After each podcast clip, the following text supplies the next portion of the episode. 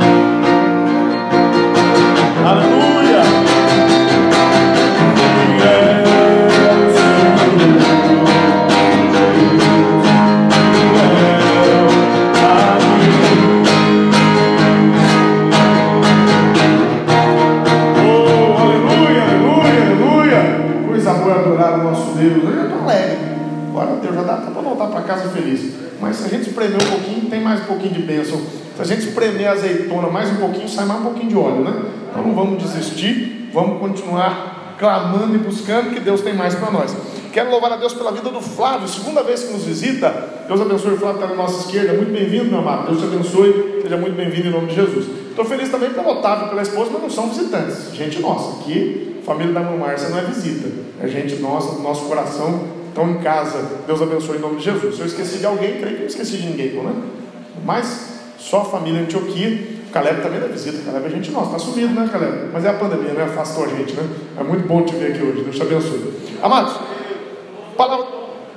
Amém. Palavra do Senhor em Isaías capítulo 40. Isaías capítulo 40, verso 28 até o verso 31. Obrigado. A Bíblia diz que quem dá um copo de água fria a um profeta na qualidade de profeta, terá qualidade, terá galardão de profeta. O Hélio quer dividir meu galardão todo das mensagens. E ele às vezes quer dobrar, porque ele traz café também, né? Aí ele ganha mais do que o meu galardão, ele dobra, né? É cafezinho, ninguém merece, é bom demais. Isaías capítulo 40, verso 28 em diante, diz assim: Todos encontraram, amém? Não sabes, não ouviste, que o eterno Deus, o Senhor, o Criador dos confins da terra, nem se cansa, nem se fatiga, não há esquadrinhação do seu entendimento, dá vigor ao cansado e multiplica as forças ao que não tem nenhum vigor. Os jovens se cansarão e se fatigarão, e os jovens certamente cairão. Mas os que esperam no Senhor renovarão as suas forças e subirão com asas como águias, correrão e não se cansarão, caminharão e não se fatigarão. Você pode dar glória a Deus por essa palavra? Amado Jesus, fala conosco pelo teu Espírito Santo, pela tua palavra nos dá a tua presença, o teu poder, a tua graça, a alegria maravilhosa, extraordinária do seu Espírito Santo. Muito obrigado pela honra e pelo privilégio que nós já tivemos, Pai, de te glorificar e te adorar. A coisa mais importante que nós fazemos na vida é te adorar. Por isso, muito obrigado por essa honra e por esse privilégio. Eu te peço, Pai, que enquanto nós continuarmos te adorando hoje, ouvindo a tua palavra, te louvando, que o Senhor venha levar as nossas enfermidades, as nossas dores, as nossas angústias, as nossas tristezas, as nossas ansiedades, os nossos medos. Vem limpar o nosso coração da ansiedade, Pai, e colocar dentro de nós a certeza de salvação, vida eterna, vitória e paz. Eu te peço em nome de Jesus e aquele que crê no poder da oração. Diga amém. Amados, nesse, nesses últimos dias, nesse último tempo que nós vivemos, eu penso que muitas pessoas estão cansadas. Muitas pessoas estão cansadas. É, na verdade, até aquilo que parece descansar, em uma medida excessiva, em vez de descansar, cansa. Por exemplo, descansar demais cansa, não cansa? Descansar demais cansa. Você ficar tempo demais na cama, você ficar tempo demais desocupado, você ficar tempo demais sem fazer nada, a tendência é o seu organismo ir se cansando. Qualquer atividade repetitiva para o ser humano, ela é cansativa. E até o, entre aspas, o descanso. Para você descansar, você tem que trabalhar, né? Eu não posso aceitar o crente Jaiminho. Você conhece o crente Jaiminho? Quem assistiu o Chaves aí? Quem lembra do carteiro do Jaiminho? O Jaiminho chegava lá e jogava uma lote de correspondência na mão do, do seu Madruga, na mão dos outros, falava, ah, tem uma carta para você. A pessoa fala, mas cadê a carta? Ah, procure aí. Ah, por que você não vai procurar? Ah, eu estou procurando evitar a fadiga. Então a Bíblia aqui está falando de fadiga, né? Mas o Jaiminho era folgado demais.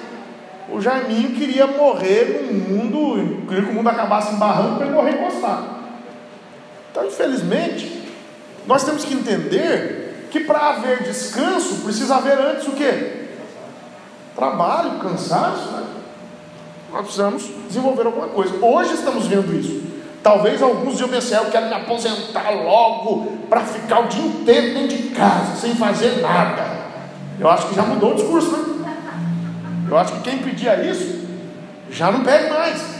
Para ficar o dia inteiro em casa sem fazer nada. Até nós homens.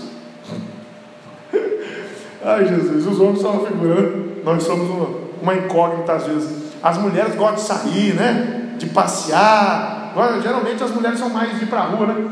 Os homens, que, quando a gente tem uma folguinha, o que a gente faz? Quer ficar dentro de casa, de preferência com a mulher, né? o controle da televisão na mão. Homem é um ser mais preguiçoso que as mulheres mesmo. É da nossa natureza. Mas nós também trabalhamos, né? somos ocupados, trabalhamos. Mas o homem gosta um pouquinho, às vezes, de exagerar no descanso. E o fato é que talvez essa pandemia tenha ensinado algumas coisas para nós. Que nós precisamos valorizar a atividade. Nós precisamos valorizar o trabalho. Quantos agora não estão ávidos para trabalhar, né? Sonhando em trabalhar, sonhando em ter uma ocupação, sonhando em fazer alguma coisa. Na Bíblia há uma expressão que se usava no Velho Testamento, quando alguém era mau, se usava a expressão filho de Belial. Belial era um demônio, né? E o fato é que Belial era um símbolo de inutilidade. Então, quando tu falava para alguém assim, fulano é filho de Belial, é filho da inutilidade, é uma pessoa inútil. O judeu se ofendia muito quando você dizia para ele, fulano é filho de Belial, porque era uma pessoa inútil, encostada, desocupada, que não fazia nada. E a palavra de Deus nos ensina que nós devemos ser produtivos. E aqui Pensando o texto, é um texto que a gente cita bastante, né? Os jovens se cansarão se fatigarão. Na versão mais antiga diz mancebos, os mancebos certamente cairão, mas os que esperam no Senhor. Peraí. Se Deus está falando que até os jovens se cansarão, para um jovem se cansar, ele está parado, ele está em atividade? Está em atividade. Se cansa quem trabalha, se cansa quem corre, se cansa quem faz alguma coisa. Por isso que a Bíblia diz: os jovens correrão e se cansarão, eles, eles vão se fatigar, eles vão se esgotar, eles vão se cansar. Por outro lado, você que serve ao Senhor, você que é de Deus, você vai trabalhar, você vai produzir, mas os que esperam no Senhor, ó, vai ser diferente vão subir com asas como águias, correrão, mas não se cansarão, caminharão, mas não se fatigarão. Deus está dizendo: o mundo se cansa das suas responsabilidades, o mundo se cansa das suas obrigações, o mundo não aguenta, se fadiga, para, desiste, joga a toalha, deixa de seguir em frente, mas se você serve ao Senhor, a sua responsabilidade, a sua missão, a sua meta, o seu trabalho não vão te fazer cair. Você não vai morrer de trabalhar para Jesus, você vai subir com asas como águias. O cristão alcança as melhores posições quando está trabalhando para Jesus. É isso que esse texto quer dizer. Quem trabalha não se cansa. Entenda uma coisa: Deus se trouxe aqui para eu dizer para você que quando Deus está falando aqui que nós não nos cansamos, é porque as nossas missões, os nossos fardos, como foi dito aqui hoje, não por acaso, o pastor Maurício citou, eles não são para nos derrubar, eles não são para nos fazer cair. O fardo do mundo faz cair, o fardo do mundo faz desistir, o fardo do mundo faz jogar a toalha. O fardo do mundo faz a pessoa tirar a própria vida, se auto-exterminar. O fardo do mundo faz a pessoa abandonar a família. O fardo do mundo faz desistir do casamento. O fardo do mundo faz partir para o mundo criminalidade, da criminalidade para ganhar um dinheiro fácil.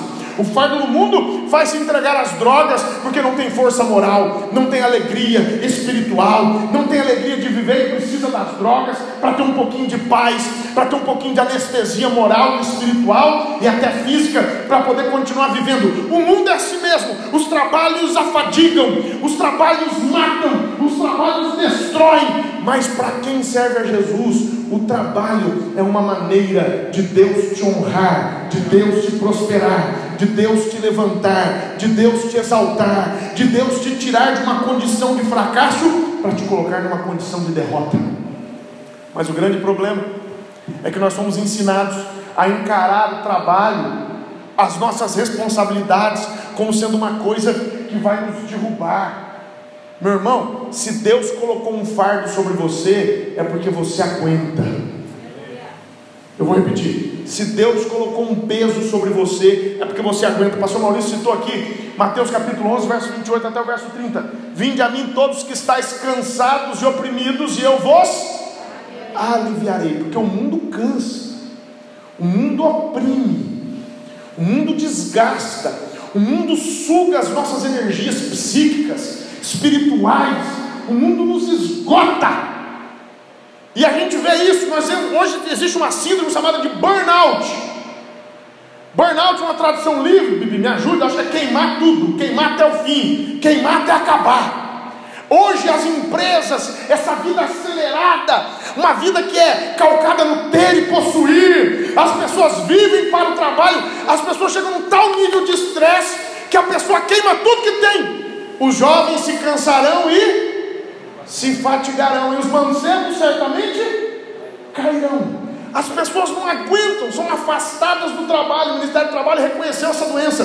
Fadiga do trabalho, a pessoa não aguenta mais a pessoa simplesmente buga, a pessoa simplesmente não consegue mais se concentrar, trabalhar, o corpo diz eu não aguento mais, porque o fardo de Satanás é esse: é para te sugar, é para te destruir, é para te deixar apavorado, nervoso, ansioso.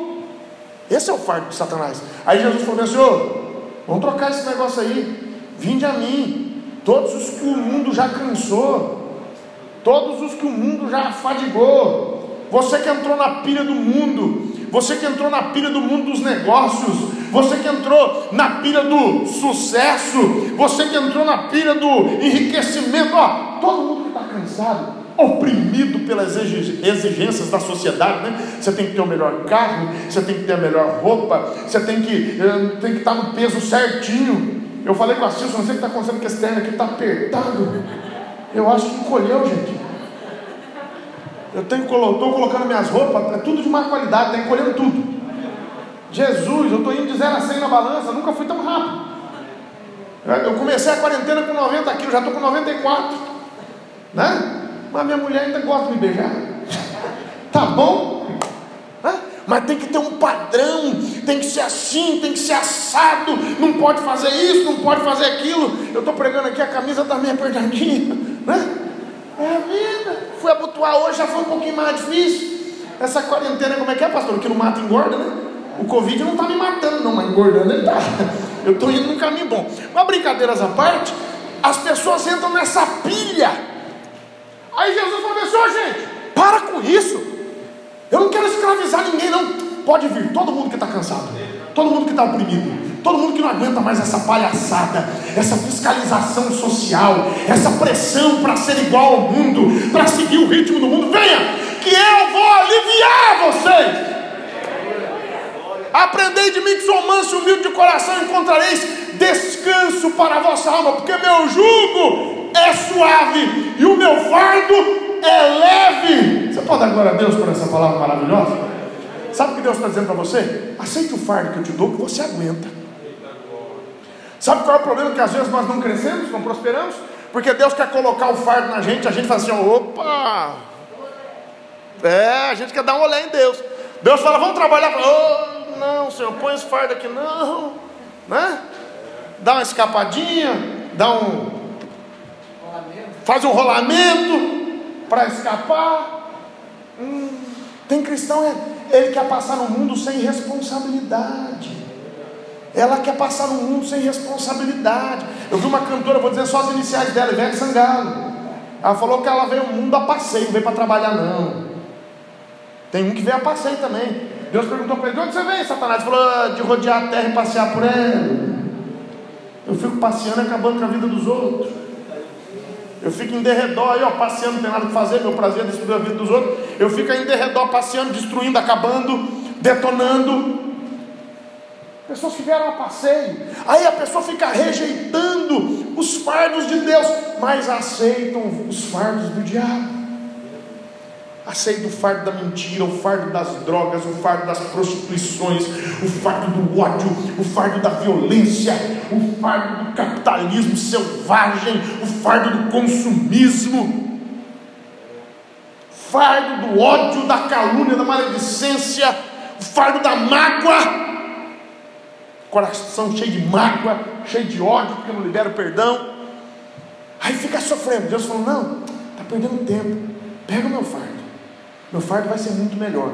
Entenda uma coisa: toda a responsabilidade que Deus dá a mim, que Deus dá a você, é para o nosso desenvolvimento espiritual. Toda a responsabilidade que Deus te dá é para você crescer. E toda prova que Deus manda é para trabalhar o seu caráter e fazer de você uma pessoa melhor. Eu fico vendo um monte de gente dizendo, pastor, não aguento mais. Digo, aguenta. 1 Coríntios capítulo 10, verso 12, verso 13. Aquele que cuida de estar em pé, olha que não, não caia. Não veio sobre vós tentação, senão humana. Mas fiel é Deus que vos não deixará tentar acima do que podeis. Antes, com a tentação, dará também o escape para que a possais suportar. A prova, a tribulação, a luta são bênçãos de Deus. Olha que doideira!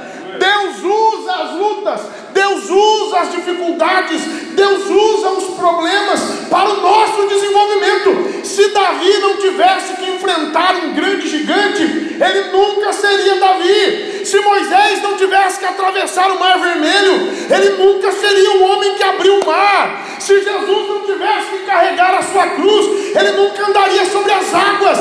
No, na nossa missão, na nossa tarefa, na nossa prova, é que Deus nos faz crescer. Eu tenho certeza que a nossa geração é absolutamente bem-aventurada. Deus não ia mandar uma prova tão grande quanto esse Covid-19 se Deus não tivesse grandes coisas a fazer por meio de nós. Deus mandou essa prova, essa luta, essa angústia, porque tem um projeto grande na nossa vida. Grande. Que Deus tem para fazer com a nossa geração em prol da humanidade é coisa grande. Nós seremos instrumentos para levar a paz, o amor, a mudança, a transformação, a alegria na vida de muitos. Mas para isso, nós temos que pegar o fardo. Nós temos que aceitar o fardo. O fardo de orar, fardo de contribuir, o fardo de perdoar, o fardo de amar, o fardo de congregar. O fardo. Me permita ser sincero: as pessoas não querem compromisso com nada. Nós estamos trazendo o mundo para dentro da igreja. Antigamente eu me lembro que as pessoas namoravam, né? E era um negócio sério. Quem é da época que tinha que ir na casa do pai e da mãe para poder pedir namoro? Quem lembra dessa época? Só eu sou velho aqui, gente? Só a irmã Elisa que levantou a mão aí. Só eu, irmã Elisa. Olha lá, tem Rosana, obrigado. Tem gente que lembrou, né? obrigado, obrigado. Teve que ir lá, Maurício? Teve que ir lá, Maurício Ricardo? Teve que ir lá. O cabra, o cabra tinha que ser sujeito do homem, rapaz. Assim não. E geralmente o pai da moça era tudo ignorante. Né? O que você faz da vida? Quanto você ganha? Misericórdia. Não era fácil, não. Tinha que chegar e tinha que falar. Hoje em dia ninguém nem namora mais, as pessoas ficam. Ficam.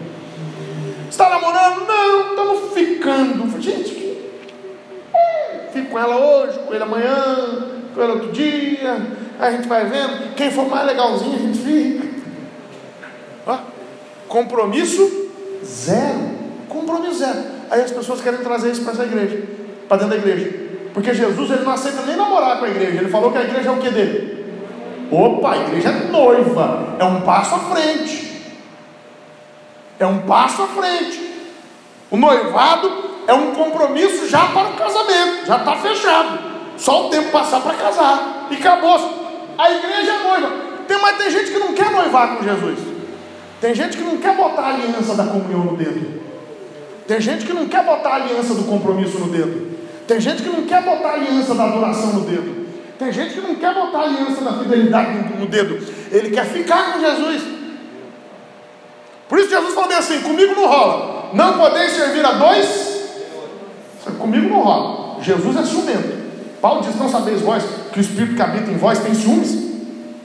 Aí tem gente que fala assim: Não, eu sou de Jesus, mas também sou das morenas. É. Tem umas que falam: Eu sou de Jesus, mas também sou dos gatinhos. É? Eu sou de Jesus, mas também sou das drogas. Que mal tem uma cervejinha, né, pastor Assis? Que mal tem uma cervejinha. Você já falaram para Assis, eu estou errado, não. Uma cervejinha. Que mal tem um cigarrinho de maconha, né? É, é erva, é medicinal. É natureza. É coisa boa. Um boa para te levar para o inferno. Boa para acabar com os teus neurônios. Boa para te viciar e tirar a sua independência. Seu dinheiro, sua liberdade, você vai para a cadeia. É bom demais. Bom demais. Ah, o que, que é, né? Uma coisinha. As pessoas querem ser de Jesus, mas também querem ser do mundo. E Deus não aceita isso. Compromisso com Deus é coisa séria.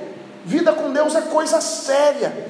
Hoje, a porta da graça está escancarada, aberta. Quem quiser entra a hora que quiser. Pensa numa porta aqui, ó, aberta, a porta é Jesus. Jesus falou: Eu sou a porta. Quem entrar por mim, entrará e sairá e achará passagem. Ó, hoje está de boa, mas haverá um tempo em que essa porta será fechada. E as cinco virgens loucas ficaram batendo na porta: Senhor, abre!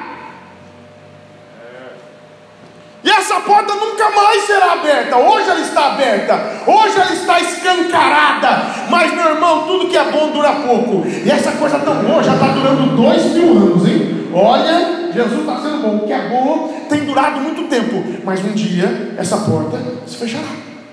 E quantas pessoas não querem assumir compromisso? Deixa eu dizer uma coisa para você. Deus exige uma igreja compromissada exclusivamente com Ele. Não estou dizendo que você não pode viver, você não pode se divertir, muito pelo contrário, viver com Jesus. Eu, eu sou alegre, quem é alegre aqui? Eu sou um cara essencialmente alegre. Às vezes as pessoas até reclamam, que eu brinco demais, falo demais, né? Esses dias ela estava brava comigo. Não sei o que, que o Dedé fez de errado em casa. Ele fez um negócio, ela deu uma bronca nele. Eu falei, ah, trouxa! Eu fui rir dele, ela ficou brava. Estou repreendendo, você está rindo dele? Eu fui brincar, exagerei, brinquei um pouquinho. Mas brincadeiras à parte, às vezes a gente brinca. Até demais. De menos, não. Eu tenho a alegria do Espírito Santo, a alegria do Senhor na nossa força. Servir a Deus é muito bom, mas requer compromisso. Aí sabe qual é o problema? Às vezes a gente interpreta coisas na Bíblia de forma tão equivocada. O que, que Jesus falou? Eu estou falando que nós temos que ter fardos, missões, responsabilidades, que elas nos fazem crescer, elas nos fazem nos desenvolvermos, sermos seres humanos melhores, mais sábios, mais capacitados, mais resilientes, mais fortes, mais sábios. Deus nos leva, é pela, é pela prova, pela dificuldade, pelos, pelos desafios que Deus nos faz crescer. Aí Jesus falou bem assim, Lucas 9, verso 23. Se alguém quiser vir após mim, tem que fazer o quê? Negue-se a si mesmo. Tome anualmente a sua cruz e siga-me assim? Uma vez por mês. Opa! Tome cada dia, todo dia, a sua cruz e siga-me. Não tem expressão que se deu mais mal do que levar a cruz. Não tem, ao longo dos tempos. É a expressão que mais se deu mal na Bíblia. É a expressão que é mais mal interpretada. Quando a gente fala bem assim, tome sobre si a sua cruz, pegue cada dia a sua cruz e siga-me. Aí sabe o que a gente imagina? Quando fala em cruz, tem um louvor antigo que diz bem assim: A cruz que eu carrego, emblema de amor, madeiro lavrado. Né? Aí eu lembro quando eu, eu, fazia umas coisas erradas, eu tenho umas tias muito gozadoras, né? Aí eu fazia uma coisa errada, elas, elas olhavam para mim e falavam assim: A cruz que eu carrego. Por quê? Porque nós associamos cruz ao quê? A gente fala, irmão, qual é a sua cruz? Ah, minha cruz é a Naja. Ou é a sogra. Né? É a sogra, né? Cadê o Hélio? deixa, eu, deixa eu complicar a vida dele. A cruz é a Naja, a cruz é a sogra. Às vezes a cruz não é a sogra. A minha cruz é minha esposa. Minha cruz é meu esposo. A cruz que eu carrego, não é assim que a gente fala? A minha cruz é o meu patrão. Aquele homem mau, aquele homem bruto. Não está errado. Nada mais equivocado do jeito que a gente fala, a minha cruz é uma enfermidade, a minha cruz é a falta de. Não, está errado, isso não é cruz, não. Vou te explicar o que é cruz. Cruz é outra coisa. Cruz não tem nada a ver. A gente associa a cruz a algo incômodo, a algo desagradável, a algo que vem só para incomodar. É, a gente associa a cruz àquela musiquinha do elefante. Uma cruz incomoda muita gente, duas cruzes incomoda muito mais. Três cruzes incomoda muito, muito, muito, muito mais. A gente associa a cruz a um monte de coisa que vão incomodando a gente. Não se iluda. Sabe o que é a cruz? Cruz é vitória. Cruz é redenção. Cruz é alvo. Cruz é missão. É por isso que Paulo falou: eu não me envergonho do Evangelho, eu não me envergonho da cruz de Cristo, eu não me envergonho. Cruz, meu amigo, é missão cruz é alvo, cruz é responsabilidade, cruz é objetivo. Quando Jesus falou assim, tome a sua cruz, é porque Ele criou você com qualidades que vão te conduzir a coisas extraordinárias. É por isso que Jesus falou assim: pegue cada dia a sua cruz. Não adianta eu tentar levar a cruz da Silvia que eu vou me arrebentar.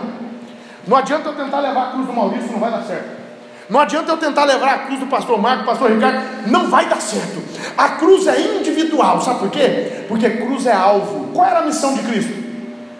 Jesus sabia que a vida dele ia ser completada onde? Quando foi que ele disse tudo está consumado? Foi quando ele ressuscitou?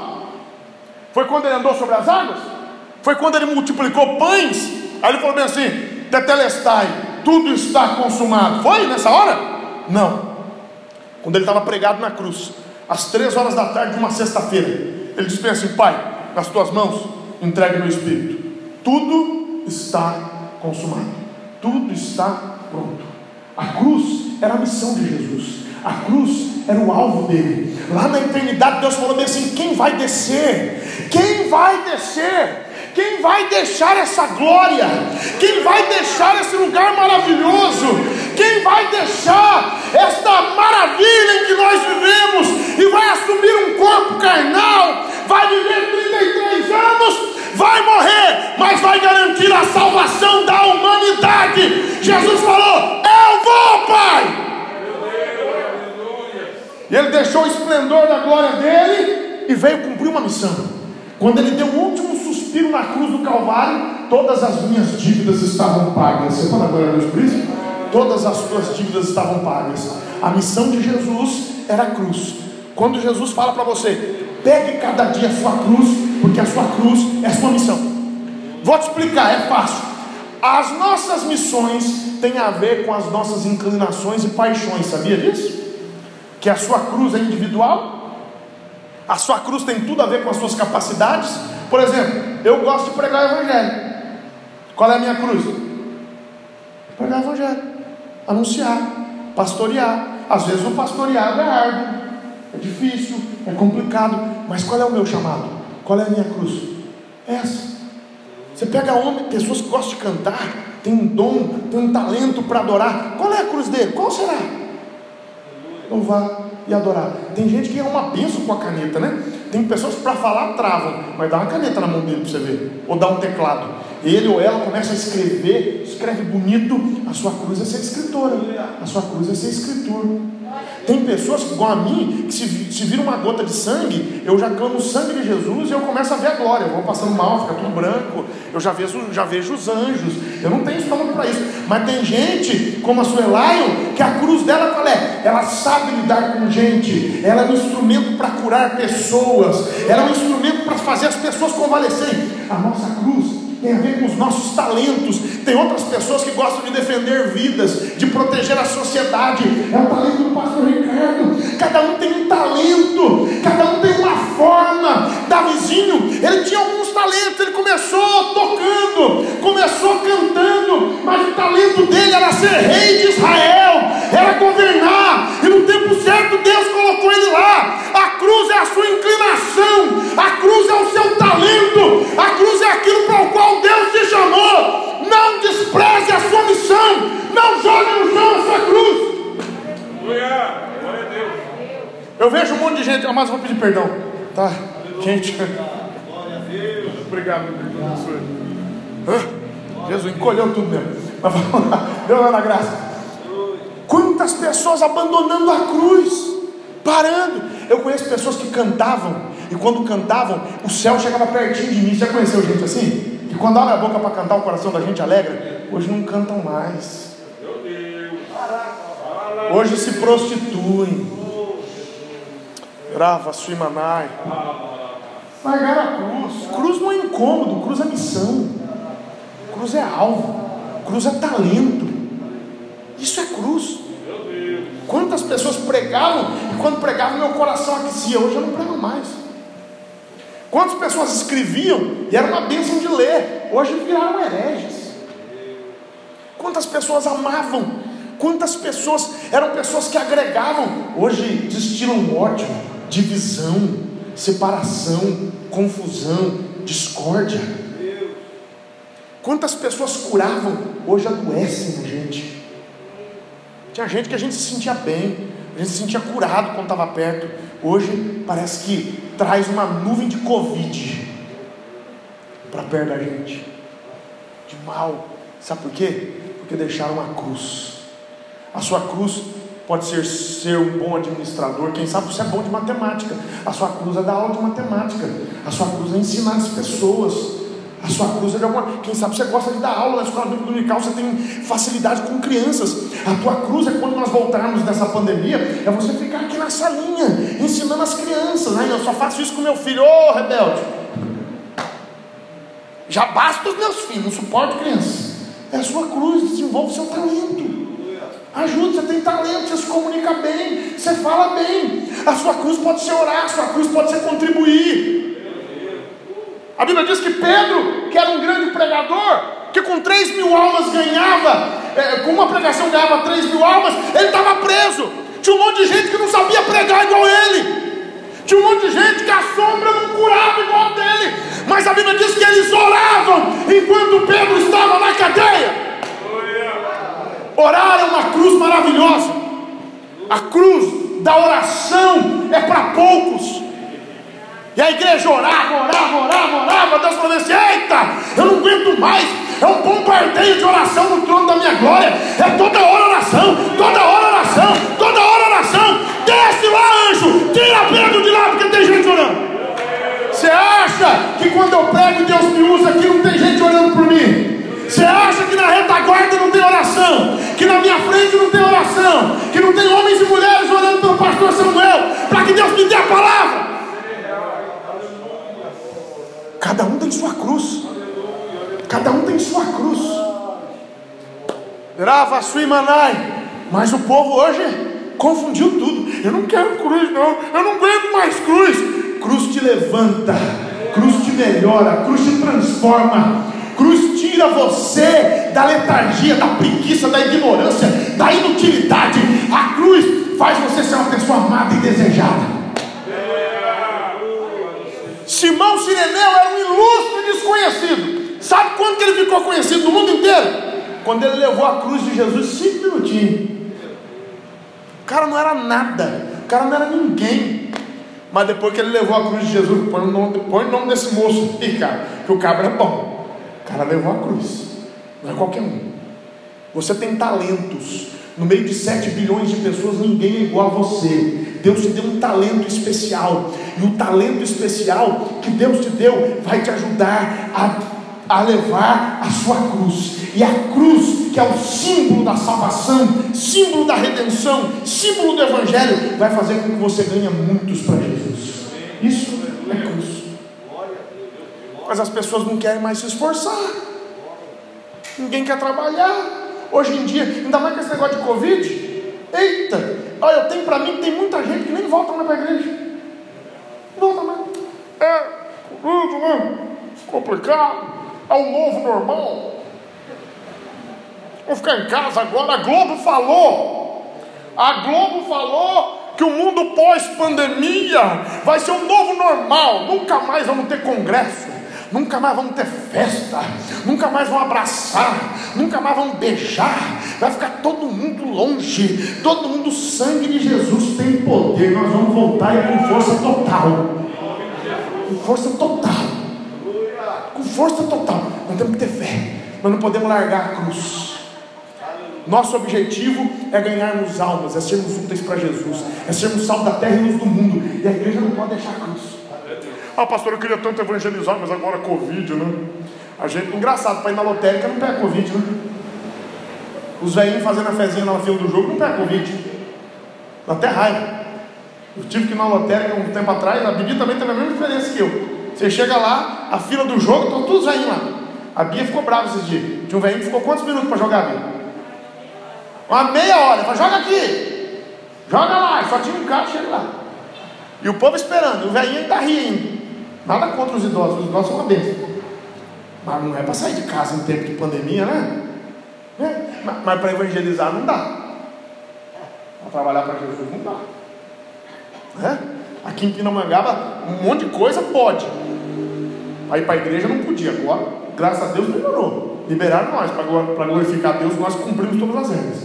Mas sabe por quê? As pessoas estão abandonando a cruz. Rapaz, eu acho que às vezes, quando Deus passa na igreja, quando o Espírito Santo passa, quando os anjos passam, figuradamente falando, acho que ele passa trupicando em cruz caída. Acho que ele vai entrando aqui. Foi. Ai, tropecei na cruz. O Samuel largou a cruz dele aqui, ó. É, é muita gente largando a cruz. Muita gente abandonando. E cruz, irmãos, é uma coisa que você se desincumbe dela, é, um, é cada dia, é um dia de cada vez. Cumpra a sua obrigação de hoje. Ore hoje, perdoe hoje, ame hoje, contribua hoje, evangelize hoje. Amanhã é um novo dia. Amanhã você vai ter a revelação da sua cruz. A cruz de Davi era tocar e pastorear ovelha.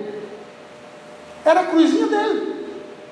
E até aquele dia que ele foi encontrar Golias, era só isso. Até o dia que Deus trocou a cruz dele. Ele falou: Rapaz, você está levando tão bem essa cruz aí de tocar, essa cruz aí de cuidar de ovelha, essa cruz de matar leão, essa cruz de matar urso, que eu vou te, eu vou te promover a matador de gigante. Depois eu vou te promover a grande general. Ele entrava, as mulheres gritavam: Ei, Saul matou seus milhares, mas no marvado da vizinho matou 10 milhares. Vou te promover um grande general a herói nacional, e depois vou trocar sua cruz, vou te dar a cruz de rei. Isso só aconteceu porque ele nunca largou as outras cruzes. Ele sempre levou a cruz dele.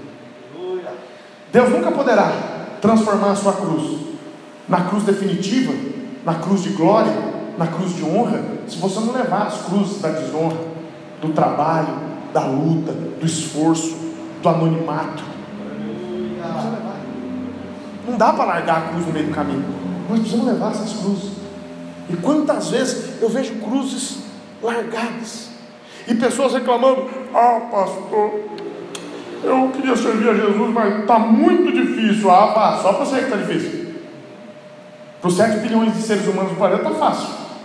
Só para você está difícil. Só para você está difícil. Eu fico impressionado também que tem gente que só vê dificuldade. Muito difícil, muita luta, mas não é que cada um reage diferente às lutas. Tem gente que chora, tem gente que desaba, tem gente que fica calado, tem gente que grita, tem gente que reclama, tem gente que se angustia, e tem gente que aguenta firme a pancada. Cada um leva do jeito, mas tá ruim para todo mundo. Tá fácil para ninguém. A minha, a pessoa não sabe, pastor, a minha cruz não existe cruz mais pesada. Porque eu vou repetir, as cruzes têm a ver com as nossas aptidões tem a ver com as nossas capacidades. Deus capacita para levar a cruz. Não adianta. Se fosse ver fisicamente aqui, a cruz do Maurício pode colocar uns 100 quilos mais que a minha. Pode jogar, que o negão aguenta. Tamanho do homem. Agora, se for pegar a cruz de outro, se for pegar a cruz do Dedé, fisicamente falando, tem que ser uma cruz pequenininha, levinha. Né? Dedé magrinho, filé de borboleta, né? For pegar a cruz da Silsa, acho que das mulheres aqui pode dar um cruzão para ela. Aguenta. Se for pegar da Bia, já tem uma cruz mais leve. A Martinha, uma cruz mais levinha, né? Tem as mulheres grandes que aguentam levar a cruz grande. A cruz é de acordo com a sua capacidade. Como é que é a parábola dos talentos? Deus deu um talento para um, dois para outro, cinco para outro, de acordo com a sua capacidade. Se Deus te deu essa cruz, meu irmão, você vai aguentar levar e vai se desincumbir dela. Nós temos que parar com essas histórias. Entenda uma coisa: toda prova que Deus está te mandando, dificuldade, desafio, é para o seu crescimento. Paulo falou uma coisa fantástica. Paulo falou bem assim, 2 Coríntios capítulo 12, verso 7 ao 10. Ele falou bem assim: E para que me não exaltasse pelas excelências das revelações, foi-me dado um espinho na carne, Eita. a saber, um mensageiro de Satanás, para me esbofetear, a fim de me não exaltar. Acerca do qual três vezes orei ao Senhor para que se desviasse de mim. E o Senhor me disse: Não, Senhor, a minha graça te basta. Hum. Ele era afrontado por um mensageiro de Satanás. Cada um tem uma teoria. Para mim, eram pessoas, eram seres humanos de carne e osso, inspirados por Satanás, que atacavam o ministério de Paulo. Ele citou Alexandre Latueiro, ele citou quem mais? Ele citou Demas, ele citou um monte que agredia ele, Alexandre, tem um outro Alexandre, tem um latoeiro, latoeiro porque ele era, ele era fabricante de deuses, ele fazia deuses de lata, e Paulo pregava contra a idolatria. Há uma suspeita que foi Alexandre Latoeiro que levantou a cidade de Listra de Icônio contra Paulo, e colocaram ele no tronco e deram uma surra nele. Então ele sofreu muitos males por vários homens. Aí ele fala assim: o Senhor me disse, a minha graça me basta. De boa vontade ele responde: Me gloriarei nas minhas fraquezas para que me habite o poder de Cristo. Pelo que sinto prazer nas fraquezas, nas necessidades, nas perseguições, nas injúrias, nas angústias por amor de Cristo, porque quando eu estou fraco, aí então eu sou forte. Pois é assim, se Deus te mandou desafios, é porque tem coisas extraordinárias para fazer por meio dessas lutas. Essas lutas vão te projetar, essas lutas vão te fortalecer, essas lutas vão levar você muito adiante. Essa cruz, você não imagina como a cruz leva alguém alto. Como a cruz faz com que a gente suba com asas como águias. Quando estamos na cruz de Cristo, quando pegamos a nossa cruz, é aí que nós voamos, é aí que nós vencemos, é aí que nós triunfamos, é aí que nós somos a melhor versão de nós mesmos que nós podemos ser. Mas tem muita gente subaproveitada, muita gente subaproveitada muito aquém do que pode ser, vivendo uma vida diminuta, uma vida com as potencialidades amarradas, porque não pega a cruz. E vou mais longe. Jesus falou em Mateus 10, 22, já citei. Ele falou bem assim: Mas aquele que perseverar até o fim será salvo. Cruz não é opcional, cruz é para levar até o fim. Ah, não, já levei bastante essa cruz. Agora chega. Hum, não rola, amigão. Cruz é para o resto da vida. Cruz é até o fim. Eu tenho uma cruz para levar até o fim. A minha cruz, eu tenho procurado desenvolvê-la. É pregar o Evangelho, é liderar a igreja. Eu sou advogado por profissão, na minha profissão procuro levar o Evangelho da minha profissão. Eu estou no tribunal do júri, eu falo de Jesus. Eu estou em audiência, eu falo de Jesus. Às vezes eu não falo diretamente, mas eu solto um versículo bíblico, eu solto um pensamento cristão. Eu estou escrevendo uma peça, eu cito o apóstolo Paulo. Eu estou lá, meu filho, não estou nem aqui. De, de um jeitinho ou de outro, eu estou falando de Jesus. De um jeitinho ou de outro, as pessoas estão vendo Jesus em mim. De um jeitinho ou de outro, as pessoas percebem um volume nos meus ombros. É a cruz de Cristo que está sobre os meus ombros. E ela tem que estar sobre os seus. Você não precisa tocar trombeta que você está com a cruz, todo mundo vai ver. Vai ficar evidente. Todo mundo vai ver que você tem cruz. Todo mundo vai ver que você tem propósito. Todo mundo vai ver que você é diferente. Todo mundo vai ver que alguma coisa em você não bate com o mundo que você tem um jeito especial de falar, que você tem um jeito especial de conversar, que você tem um jeito especial de resolver problema, que você tem um jeito especial de conciliar as pessoas, você tem um jeito especial né, de trazer paz, alegria, amor. É cruz, é a minha cruz. Deus me deu uma cruz de acordo com os meus talentos. Não adianta eu querer fazer diferente. Ah, eu quero ser um grande médico para levar a minha cruz. Vai passar mal eu, vai passar mal o doente. Não vai dar certo. Eu quero ser um grande engenheiro para a glória de Deus. Eu vou construir a ponte, você fazer cálculo, vai cair tudo. Eu vou matar os outros. Não vai dar certo. Eu quero ser um grande músico para levar a minha cruz. Eu já tentei, não dá certo. Tem teatro, graças a Deus, aqui. Cada um na sua. Sabe por quê? Porque Deus não quer que eu largue a cruz nunca. Sabe qual é o problema de muito crente? No meio do caminho largou a cruz. Era uma benção. Estava indo tão bem. Sabe o que Deus mandou eu falar para você? Se o teu casamento está com algum probleminha, desista dele não. Insista na sua missão. Seu casamento é uma benção, sua família é uma benção. Vai lá, insiste mais um pouco. Pastor, já desisti da minha vida profissional. Tentei de tudo. Eu achei, me preparei, eu fiz cursos, eu achei que eu ia, mas tudo deu errado. Deus está mandando dizer para você: não desiste da sua cruz. Se Deus te deu esse talento, Ele vai te usar naquele lugar, Ele vai te usar naquela profissão, Ele vai te usar daquela maneira.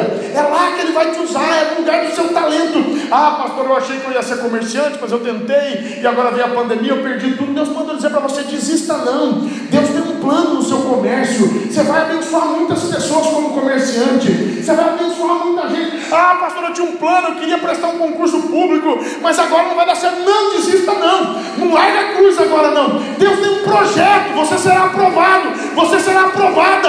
Estude, lute, se prepare, as coisas vão acontecer. Não é hora de largar a cruz. Não é hora. Não é hora de desistir. Quantas pessoas desistindo? Eu vou desistir do ministério, eu vou desistir da igreja. Não é hora de largar a cruz. Não é hora. Está lembrado de Neemias? Qual era a cruz de Neemias? Restaurar os muros de Israel, reconstruir os muros de Israel, trazer dignidade para Israel, força para Israel, reorganizar um país destruído.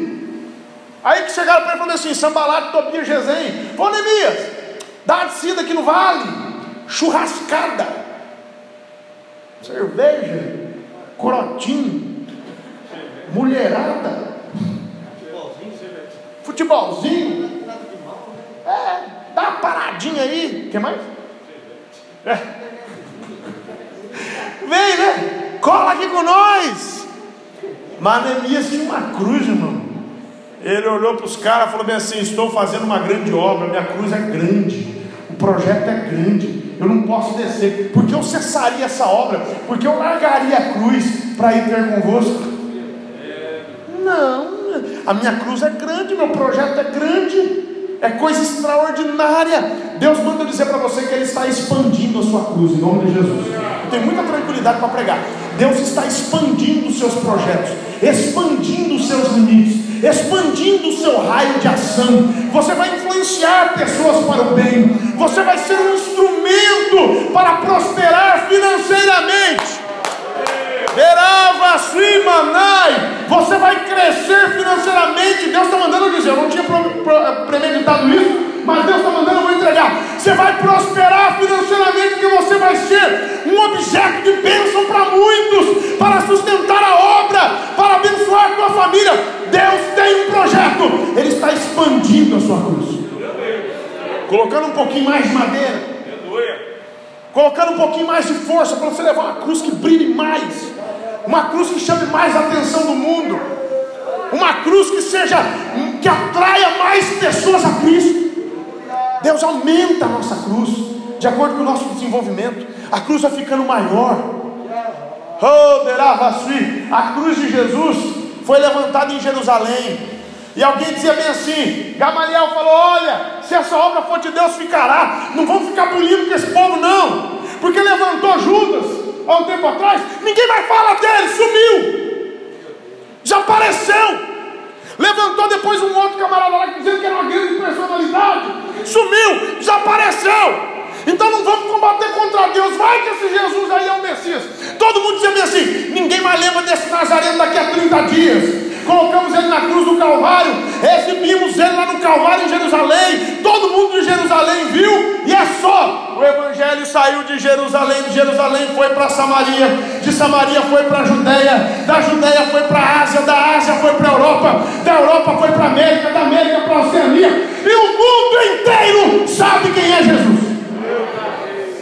Que em dois mil anos a cruz dele cresceu, ficou grande uma vez Nietzsche era um ateu terrível que odiava o evangelho. Ele subiu numa ponte da cidade dele e escreveu bem assim: Deus está morto. Assina Nietzsche.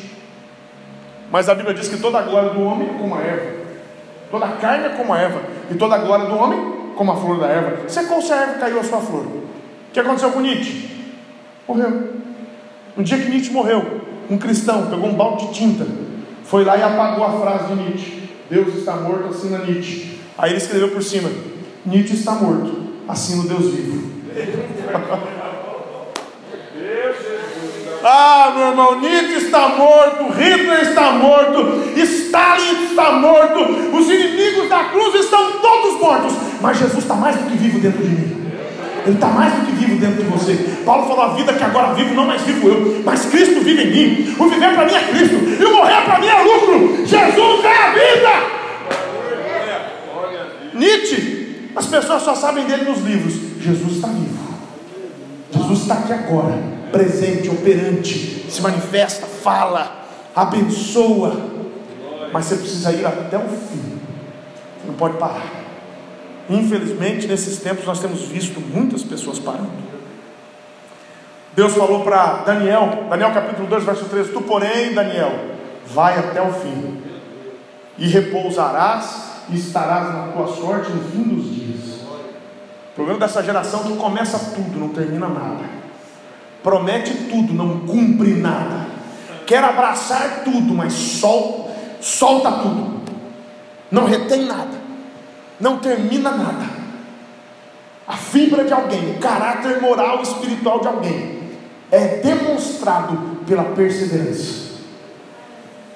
Jesus quer pessoas que vão até o fim. Agora, vou fazer uma pergunta para você. Numa maratona, quem chega até o fim, está bonitinho? Está cheiroso? Está arrumado? Como é que está o pé de quem corre 42 quilômetros? Carne viva, calo, joelho está doendo, tornozelo está doendo. Quando o sangue esfria, se não entrar no gelo, morre de dor. Como é, quando termina uma luta, como é que está o boxeador? No finzinho da luta, como é que ele está? Bonitinho? Não, cara todo arrebentado, todo detonado, o zóio caindo, igual a cachorrinha do Tiago. Tomou uma mordida e o zóio caiu para fora. Jesus. Toda arrebentada, depois de uma briga na rinha, como é que está o cão? Deus guarde. Todo arrebentado.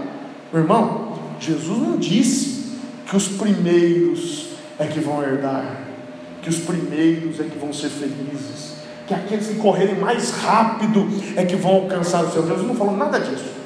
Não importa quem chega primeiro, não importa quem chega mais rico, isso não importa. Não importa quem chega mais elegante, importa é quem vai até o fim. E lá Jesus vai consertar as coisas. Ele falou que lá muitos últimos serão primeiros, muitos primeiros últimos. Aí ele vai consertar todas as coisas. Deus não está preocupado com como você vai chegar. Deus só quer que você chegue. chegue. Pode ser que você chegue capengando, pode ser que você chegue cheio de calos, pode ser que você chegue meio desanimado, meio. Tem problema nenhum. Importa que você cruze a linha da chegada da eternidade. Quando você cruzar essa linha, acabou, meu irmão. Você está com Jesus. A vitória já é sua. Você vai poder falar como Paulo: combati o bom combate, acabei a carreira, guardei a fé Desde agora a coroa da justiça me está guardada. E não somente a mim, mas a tantos quantos amarem a sua vida. Se de pé em nome de Jesus. Estou sentindo muita paz no coração para trazer essa mensagem hoje. Em nome de Jesus. Gostaria de saber se tem alguém nessa noite, na nave da igreja ou em casa, que gostaria de aceitar Jesus como seu Salvador. Temos uma vida para Jesus. A igreja pode aplaudir e adorar o Senhor Jesus. Glória a Deus, pode aplaudir. Glória a Deus, glória a Deus. Nosso amigo Flávio quer aceitar o Senhor Jesus hoje. Que alegria, que bênção. De novo, está voltando para Jesus. Que bênção, reconciliando com Deus melhor ainda. Tem mais alguém que quer reconciliar-se com Deus? Tem mais alguém na nave da igreja? Tem alguém em casa, pastor Silvio? Aleluia, o Flávio está voltando hoje. Vale mais uma salva de palmas, não vale? Glória a Deus. Aleluia. Glória a Deus por isso, amados, que não vai mais deixar a casa. Ó, é isso que Jesus quer ouvir, até o final. Até o final. Sabe por que a igreja é vitoriosa? Porque a igreja não desiste. A igreja já foi perseguida, já jogaram a gente para os cachorros no Coliseu, já jogaram a gente para as feras, já mataram a gente nas cruzes, já jogaram, mataram a gente queimado nas fogueiras, já perseguiram a igreja, já fizeram de tudo com a igreja, mas a igreja não desiste. A igreja